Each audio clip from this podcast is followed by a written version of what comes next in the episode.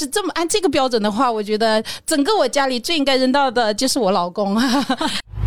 这个第一次见面，我就有一个强烈的感觉，哇，这帮人不是来整理衣服的，是来整理我的人生的。但是你们俩可能现在没有什么感受哈，因为刚刚我说到，哎呀，你不知道我们中年人有多累的时候，你们就露出那种无辜的眼神，看得我非常的羡慕、嫉妒、恨哈。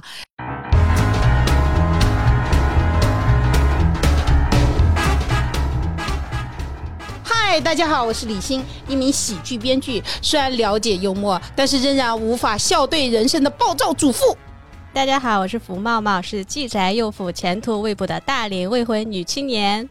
嗨，大家好，我是虽然去过很多地方，但是依然找不着北的小样。好，我们今天要聊的话题叫中年人的极简主义。我想跟大家聊的是，今年我非常意外做了一件事情，然后这件事情其实给我带来了特别大的一个好处，所以今天特别想安利给大家。这是什么呢？就是今年夏天的时候呢，我因为孩子马上九月份就要上小学了，所以呢必须要搬家。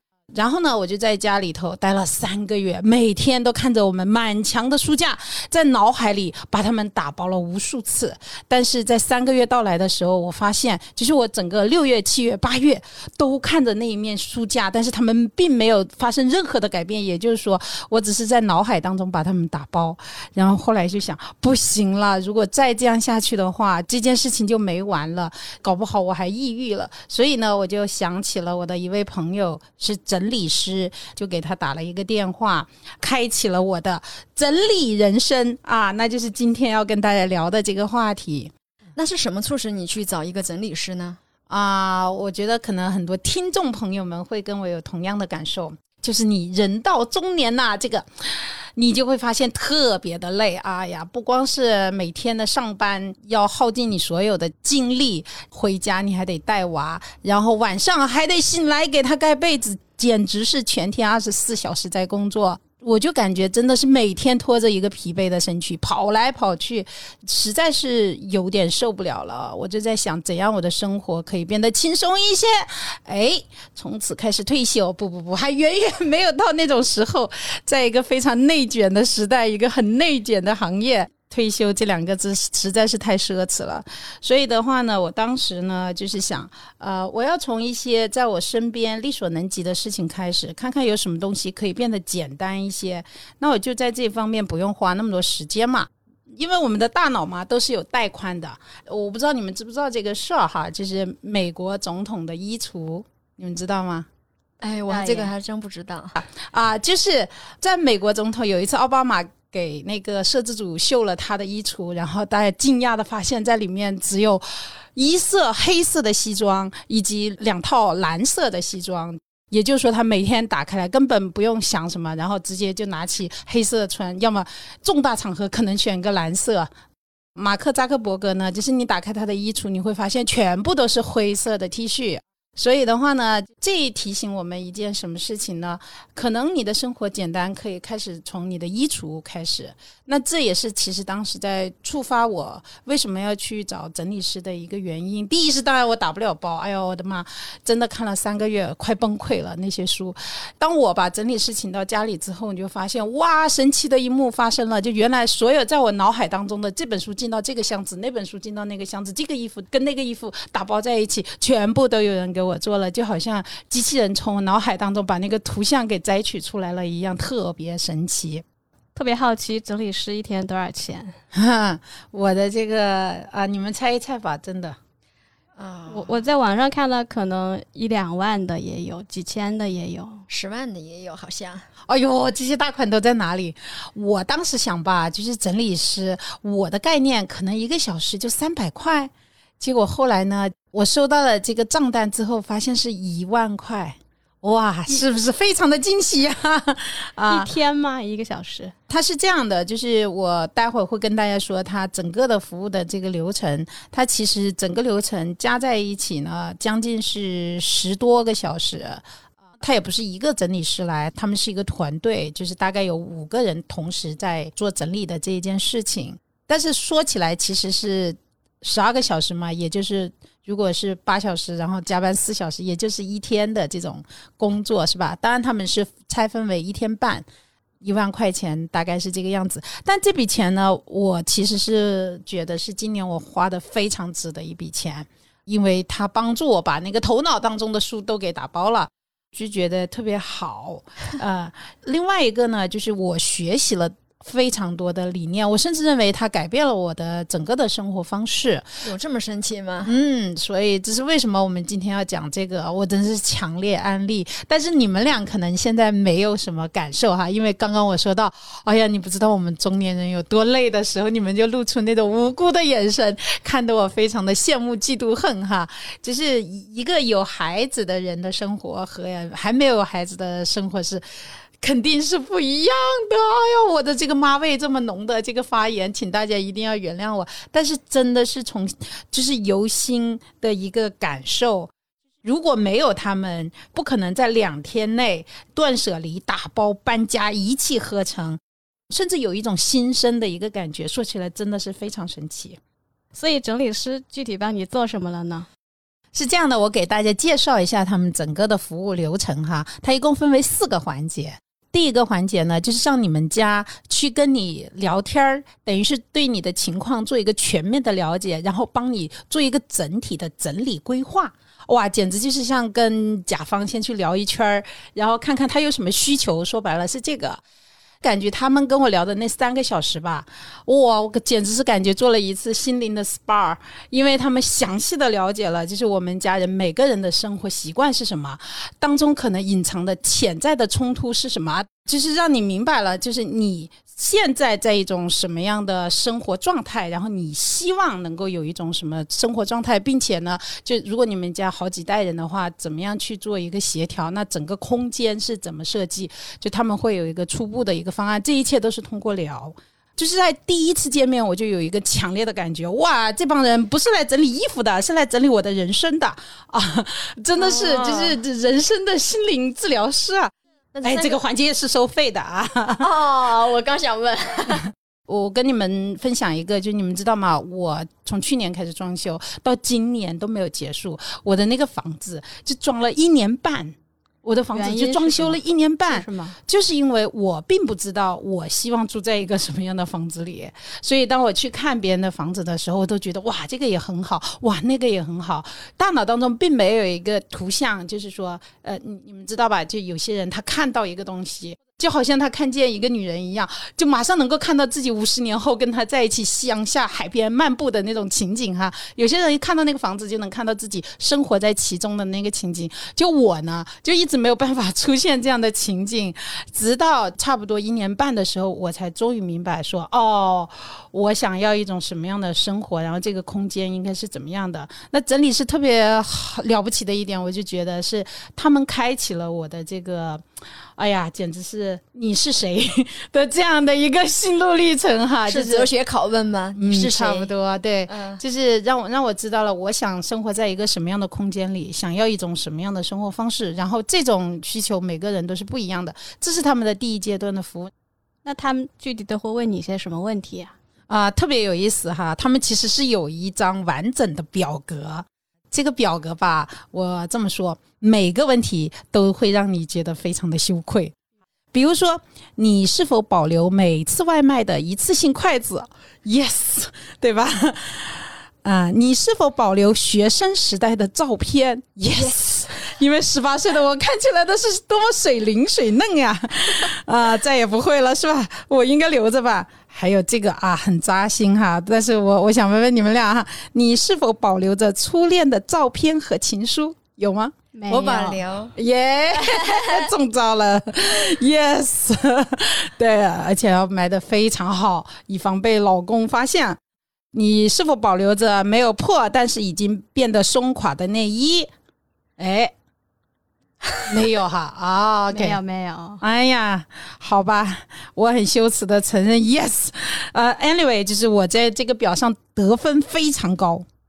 第二阶段呢，就是到你家了。很有意思的是，他们在到我家之前跟我说了一句话，说：“啊，你先什么都不用扔。”请你相信我们，我们什么都见过。上一次我听到这种“我们什么都见过”这句话，还是在妇产科做检查的时候，所以呢，那些恶趣味就要被人发现了。哇，那些很松的内衣啊，真的不能扔吗？后来我就发现，就是确实是他们会把你所有的衣服都。拉出来，所以你就会看见你那些变形的很丑的衣服，就那样被亮相啊啊，巡街，差不多就是那种感觉吧。所以的话，这就是他们说的，你可以相信我们，我们什么都见过。他们其实说这句话的意思呢，就是。我的这种情况 还不是很差的，为了让我宽心，他们就说了其他人的情况，就是他们服务了一些其他的客户，当然他们没有说是谁，比如说他们说的每个案例都让我瞪圆了双眼，真的是大开眼界。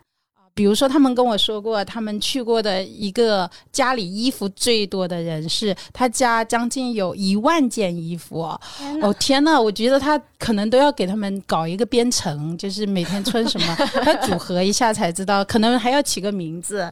这一柜的衣服都叫 Mary，然后那边都叫什么 Linda，可能才分得清楚。但是最刺激的并不是它的多，而是每一件都非常贵。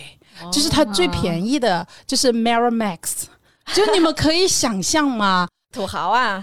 对我，我就非常想问，就是这种人，你还需要闺蜜吗？然后特别有意思的，他们还说，客户说，啊，你看我的这个 Marimax 最好的，它可能也不如那个爱马仕的那个很薄的那么保暖。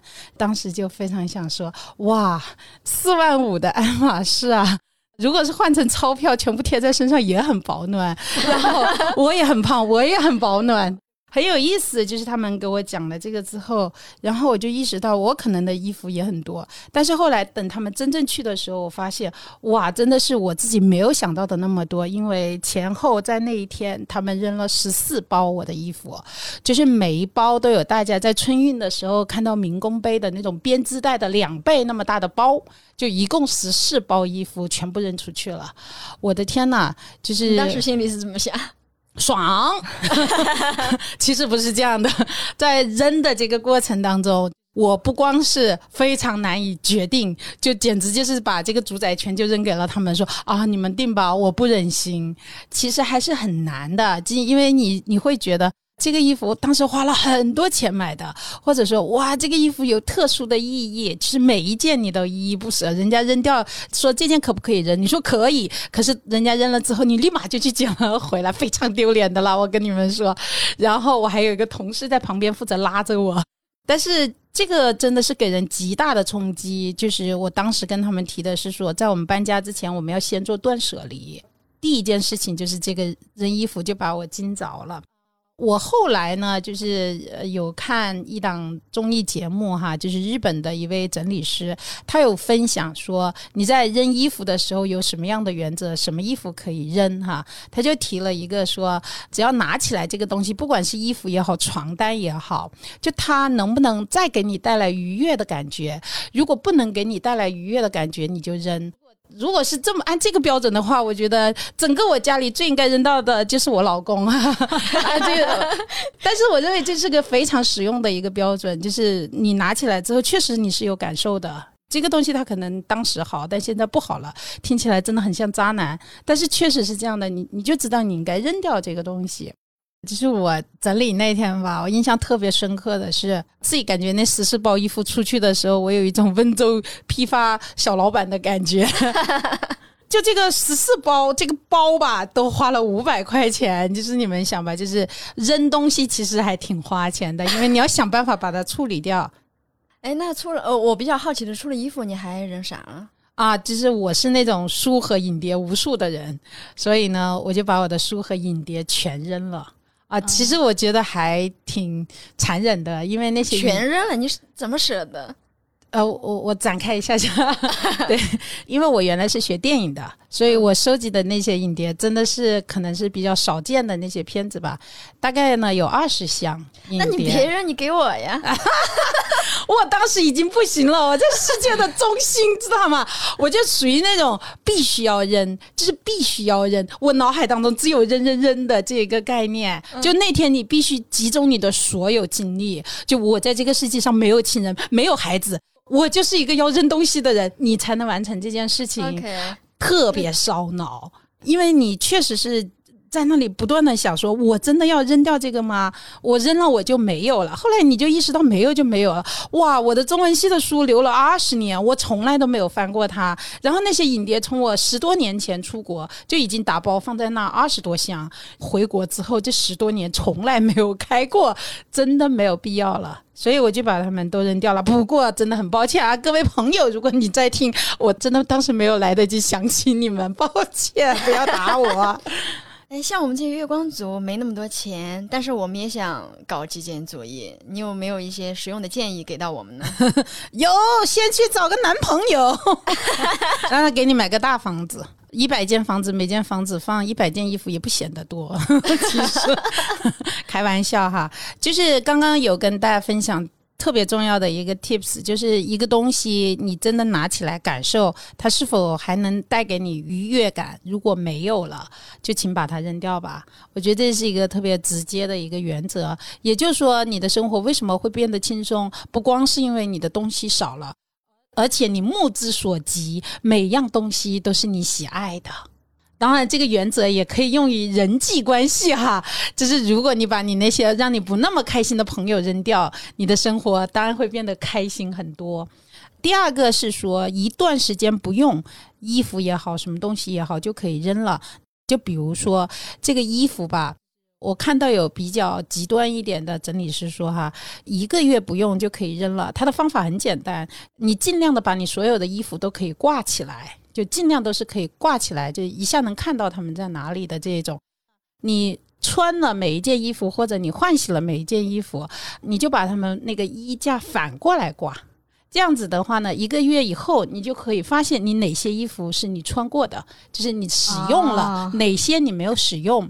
如果是这个季节，在一个月以内你还没有使用，你就把它扔掉吧。我尝试了一下，非常管用，就把那些哎，但是我忘记了哪个是我的正着挂的，哪个是反着挂的，所以第二个月只好又来了一遍。就是我觉得这个方法是很好的。还有一个呢，真的是我觉得硬核整理师才知道的方法，就是他们有建议我在家里面使用同一色系，也就是说，你家里不管是衣服也好、床单也好、家具也好。所有的小物件都尽量往这个色系上去靠，比如说我们家现在比较安全的一个选择就是白色、灰色，哈最多加一点黑色，它的比例大概是百分之七十的白、百分之二十的灰和百分之十的黑色。同理，这个装修也是这个原理哈。在你的所有的物件收纳上面也是这样。如果你是同一色系，比如说都买白色的话，它减轻你的视觉负担，同时也减轻你的心理负担，特别神奇。有些东西，比如说像洗洁剂什么的，他们肯定就会煮在那，是吧？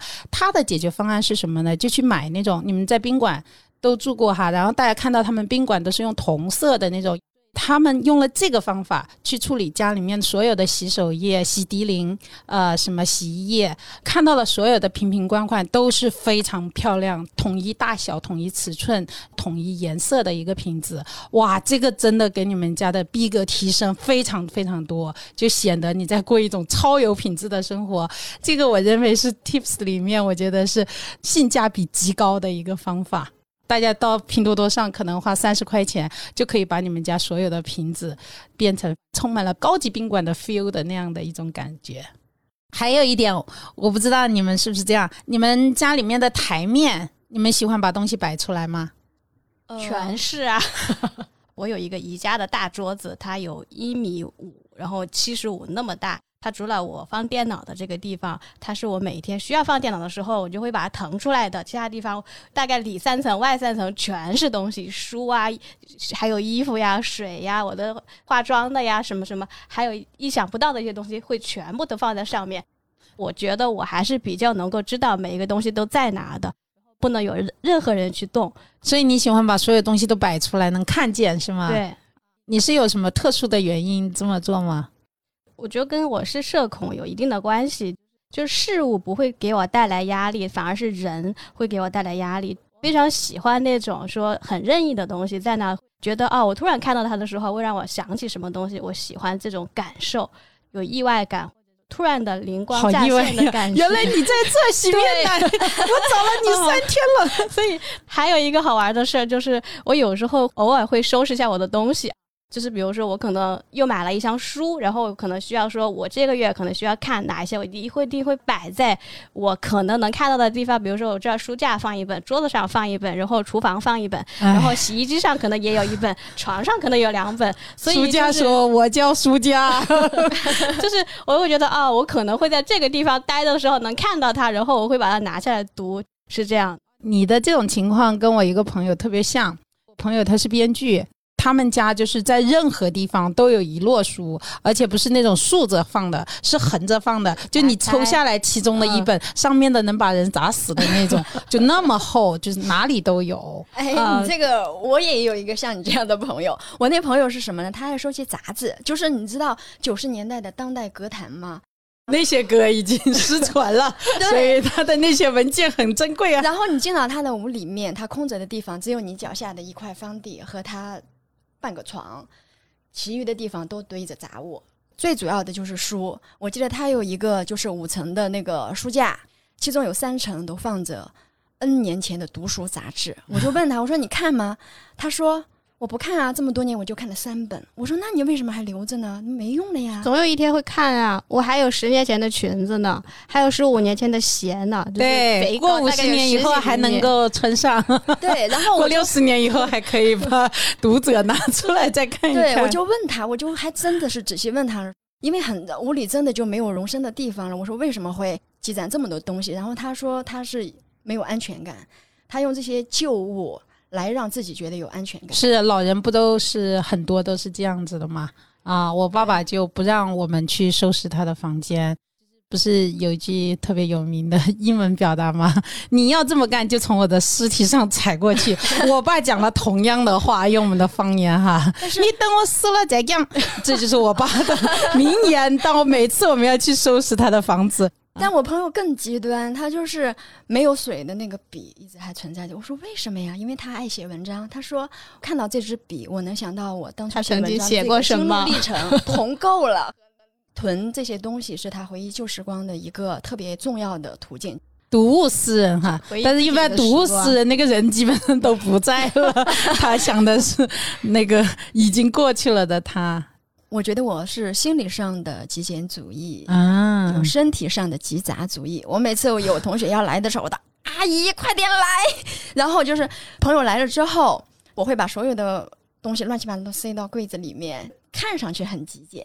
但是有一次，他说他想看我的包，然后一拿那个柜子下面所有的衣服和包都砸下来了。阿姨快点来是什么？你找了一个阿姨帮你收拾家是吗？对我就我是心理上的这个极简主义，但身体上就不你跟动嘛。你跟那个《老友记》里的 Monica 一样啊，对就是 Monica 家里特别整洁，有一个特别大的柜子，不能开，一开就是会滚下来砸到脸的那种。啊，哎，其实我还特别羡慕你们不嫌家里东西多的这种状态。我觉得如果你心理上是可以接受的，完全就没有问题。因为我也看见过，我有朋友真的是极繁主义哈。我因为这个断舍离吧，这一次搬家和整理的这个经验，就了解到有一种生活方式叫做极简主义。执行极简主义的这些人呢，他有一个基本的理念，就是我只买、只使用、只储存我需要的东西。他把他的需要做得非常的精准，所以家里面基本上没有过多的囤积。呃整理师告诉我说，其实他们去服务过的客户，每个人几乎都有囤积的习惯，只不过我们每个人囤积的品类不一样。我就记得我那个大学的时候，同学做过一个小品比赛哈，那场比赛还有何炅呢，他比我们低一级。对，那个我同学做了一个小品呢，他就是一对夫妻闹离婚，太太特别生气，跟老公说：“我必须要跟你离，你从来不管家。”啊，老公说没有啊，我很管家啊，我我天天都在家里啊。啊，老婆就说那请你告诉我，我们家有多少双筷子，多少个碗，多少双袜子。然后她老公当然就是答不出来了，是吧？哎，我现在可以非常骄傲的说，我知道，我知道我们家有多少双筷子，多少个碗和多少双袜子。破了，洞的有多少双也都知道。这种是一种极度舒适。当我拉开抽屉的时候，就整个抽屉里面只摆着三把刀，哇，太爽了！就是我清晰的知道什么东西在哪里。但我也能理解，我有些朋友，比如说刚刚说的那个编剧朋友，他哪里都是书，像刚刚茂茂说的，不管这个东西有多杂，他能精准的从一万件东西里头，只花零点零零一秒就把他要的那个东西给找出来的那种快乐。并不是说只有极简的人他才是好的艺术家，或者极繁的人他是好的艺术家。我认为每个人他可能都可以找到一种适合自己的方式。记得在我自己年轻的时候，我还挺担心我的东西多的。因为我老是想象那样的一个场景，如果我跟呢我的男朋友吵架了，我得搬出去。那如果这个架是半夜吵的，我就拖着我的全套东西出去。我可不想一堆锅碗瓢盆，还有好几十个编织袋，那我就走不了了。对我就希望我的东西是很少。你让我想起来一个日剧，就是我的家里空无一物，就是那个女生，呃，她坐在一个。就是屋子里面什么家具也没有，是吗？啊，对，就是他一开始其实他也不是一个极简主义者嘛，因为他一开始的时候也是过得挺杂乱的。他因为失恋嘛，想去死，然后呢，他又 最逗的就是因为日剧里的那个脑洞都很大嘛，最逗的就是说他不想在他死的时候，警察发现了他的时候，他死在一个特别乱糟糟的环境里面，然后他就开始收拾。我也有这种然后，然后他收拾收拾收拾，就开始找到了那个感觉。就会发现这个感觉特别的舒适，然后他就开始走向了这样一个极简主义者。然后后面会讲到，就是说他跟他的家里人里面，就是也会有那种不一样的人在一起生活的那些碰撞嘛，就很逗。哇，这个特别赞，我觉得，因为刚刚说我也有这种恐惧哈，就是我想，哎呀，如果有一天我那个社畜哈加班突发心脏病嗝屁了，我老公一翻翻出我前任写的情书，哇，还有照片，哎呀，这这就不得了了，他就不管我们家孩子了，然后就要把他们的东西给毁掉，是吧？开玩笑啊，没有，呃，其实是有，都留着。对，所以刚刚不管是猫猫讲的这个日剧，还是 Amy 她自身的经历，这个极简主义它需要一个触发点。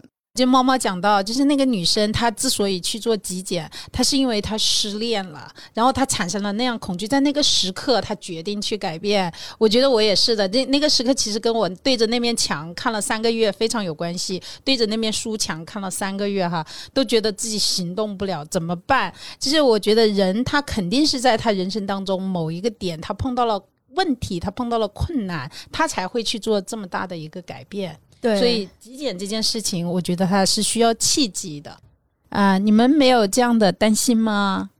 我没有啊，因为对于我来说都没有男朋友，不存在这个假设。我也没有这样的担心。其实我是有一个小箱子的，里面是我重要的东西。然后是在我觉得有失火的时候，或者拿那个的情况下，我就是拿着我日常的手机，然后拿着那个小箱子就可以走的。包括任何时候搬家的时候，我只把那个东西拿在自己的手上。啊，是这样的，所以不管有没有男朋友，我都不担心这个问题。哎，对我，我就经常设想，在我在我在脑海当中，经常有极端的人生情境划过。比如说遭遇了大火，我要抄起什么东西跑掉？如果你们只能拿拿走一样东西，对对，我忘了。你们是什么？你们是什么？来，手机？拿手机吗？你呢？拿起我的手机和我的小箱子。哇，真的，我们仔细想一想，我们现在真的是什么东西都可以丢哈，就是只要拿着手机，好像确实是可以活下去，对不对？嗯，真的诶，我现在真的是抱起我的娃 两两只，我就跑掉，其他好像都可以重新去办。你刚刚都把他们忘了都，这说明我多么的需要断舍离。对我连他们都给忘记了，我的妈呀！所以就是东西越少越好，最后只有那些很重要的东西可以浮现出来。所以我就觉得，往后余生轻装上阵哈。我认为这种极简的这种生活方式，它其实不光是用在我们整理收纳上面，其实对呃我整个的，我刚才也说了，是一种生活方式，对关系都会有影响。对啊，我我其实从收纳以后，我做了几件事情哈。第一个呢，就是我也去健身了，减肥。因为呢，就是从某种程度来说，你的身体也是一个空间，就你身体上你其实也囤积了很多的东西哈，这些小肉肉，然后呢，对，其实他们也是需要被断舍离的。你仔细再想一想，也许你其实。并不需要那么多的食物，不 不，那么多的食物。当然肉当然是越少越好了，对。但是我有时候想，其实也不需要吃那么多。我有一年因为跟随一位艺术家给他做翻译，就中间特别忙，然后我就跟他一起每餐饭我们都是一块吃的。然后我就发现他大高个一米九几，然后他吃的特别少，但是他每天的运动量、身体的这种强度特别大。多少呢？我给大家举例子哈，就比如说。我和他和另外一个人在一起，就我们三个人只吃了一盘半盘烤鸭，真的就半盘烤鸭和一碟那个蘑菇米饭都没有吃。他就有一个理论说，其实你的胃 是根据你的食物来决定变得多大的。呃，然后我跟他，我开始是想胡说，但是我跟他工作了一周之后，我发现果然是这样子。所以我现在在想啊，真的我的身体需要那么多食物吗？就我没有那么多食物，也许我我也可以很健康哈。但是为什么我每次都看你带巧克力？那可是高热量啊！对对，我不是说嘛，断舍离要一点一点的来。极简啊，它特别好，其实真的是不光是你家里的东西变少了，你整个人变轻松了。因为我把这个方法呢，其实也用在了其他的方面，就比如说人际关系哈，大家都知道清理朋友圈这件事情啊，经常有那种烦人的朋友给你发，其实就想测试一下你还有没有关注我哈，像这种赶紧把它删掉。其实我们的生活不需要那么多东西，同理，就是你的人际关系圈也不需要那么大。当然呢，我个人是非常佩服那些人际圈极繁主义的那些朋友，因为我觉得他们真的是能量超大，才能玩得转那样的一个小宇宙。对我认为我的这个小宇宙呢，它好像电量不太足哈，所以的话，它好像只能玩转身边的那么几个人，最多是往外再延展一点点，它绝对不是一个小宇宙。我还挺想知道，就这种人到底是。什么能做到这个？你能举个例子吗？呃，我觉得极繁主义的那种人际圈，就比如说他们如果有非常多的这种能量，然后他做的这个事情是一个特别聚人气的事情，比如说，哎，像托布花，我就觉得他有一个超强的一个人际圈，然后他用他内在的这个小宇宙发电，哈，带动了他整个的这个人际圈，我就觉得哇，如果是我，我可搞不定。我就记得冯小刚曾经说过一句话：“人只要搞定你身边那七八个人，其实就够了。”哎，我后来想想，那确实可不就是那七八个人嘛，是吧？你的老板，或者你是老板的话，你的下属哈，你老公或者你老婆、孩子是吧？公公婆婆、呃，爸爸妈妈，也就那么几个人，或者是你重要的客户，加起来也就七八个人，真的搞定他们了。其实你的生活就会很顺。那我现在呢，更倾向于用这样的比较极简的一个人际关系去生活。还有一件事情，就是我们在今年干了一件事情，叫干掉甲方哈。但不是干掉所有的甲方哈，我们喝西北风去嘛。我们还是有非常多的爸爸妈妈，但是我们现在留下了好爸爸和好妈妈。什么意思呢？就是有一次我发现，我其实，在那些不对的合作者上面花费了太多的精力。就是我们其实去年有一个项目，就是因为不对的合作者，差点整个团队或者公司全军覆没，就有那么危险。什么叫不对的合作者呢？就是我我们做的这个事情吧，其实很多时候就是需要。去跟别人解释是一个什么东西，让他能够 get 到。那很多的合作者呢，他可能对此一无所知，但是你跟他沟通之后，他是知道的。但是有些人呢，他是不知道的。你即使跟他沟通以后，他还是不知道，但是他要做主，这种就很难办。所以后来呢，我就把这些纯粹不合适的甲方爸爸，呃，都给干掉了。我觉得呢，现在就是很开心。那你们钱变少了吗？我很好奇这个问题。哎呀，恰恰相反，非常令人吃惊。当我们这么干了之后呢，我们的合作者都变成是，就是我们非常愿意合作的人。我每一次去做项目的时候，其实都是充满了热情，所以每个项目其实完成的都还不错，对方也很满意，我自己也很有成就感。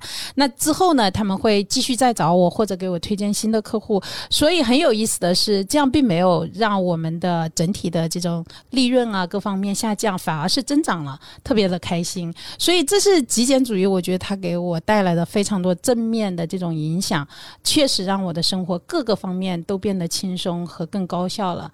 嗯，所以特别希望能够安利给各位朋友。好的，那我们这一期的节目就到这里就要结束了。如果大家关于极简主义有任何的经验 tips 可以跟我们分享的话，欢迎大家在评论区给我们留言。那咱们就下期节目再见喽！欢迎大家继续关注我们的播客节目，全靠硬撑。其实呀，生活当中有非常多的时刻，真的是需要我们硬撑。希望这个节目呢，能给大家带来一些轻松，然后让大家可以在撑的时候，可能会腾出另外一只手，暂时休息一下，可以只用四只手指撑，或者最后练成你的一阳指就更好了。生活多坑，全靠硬撑。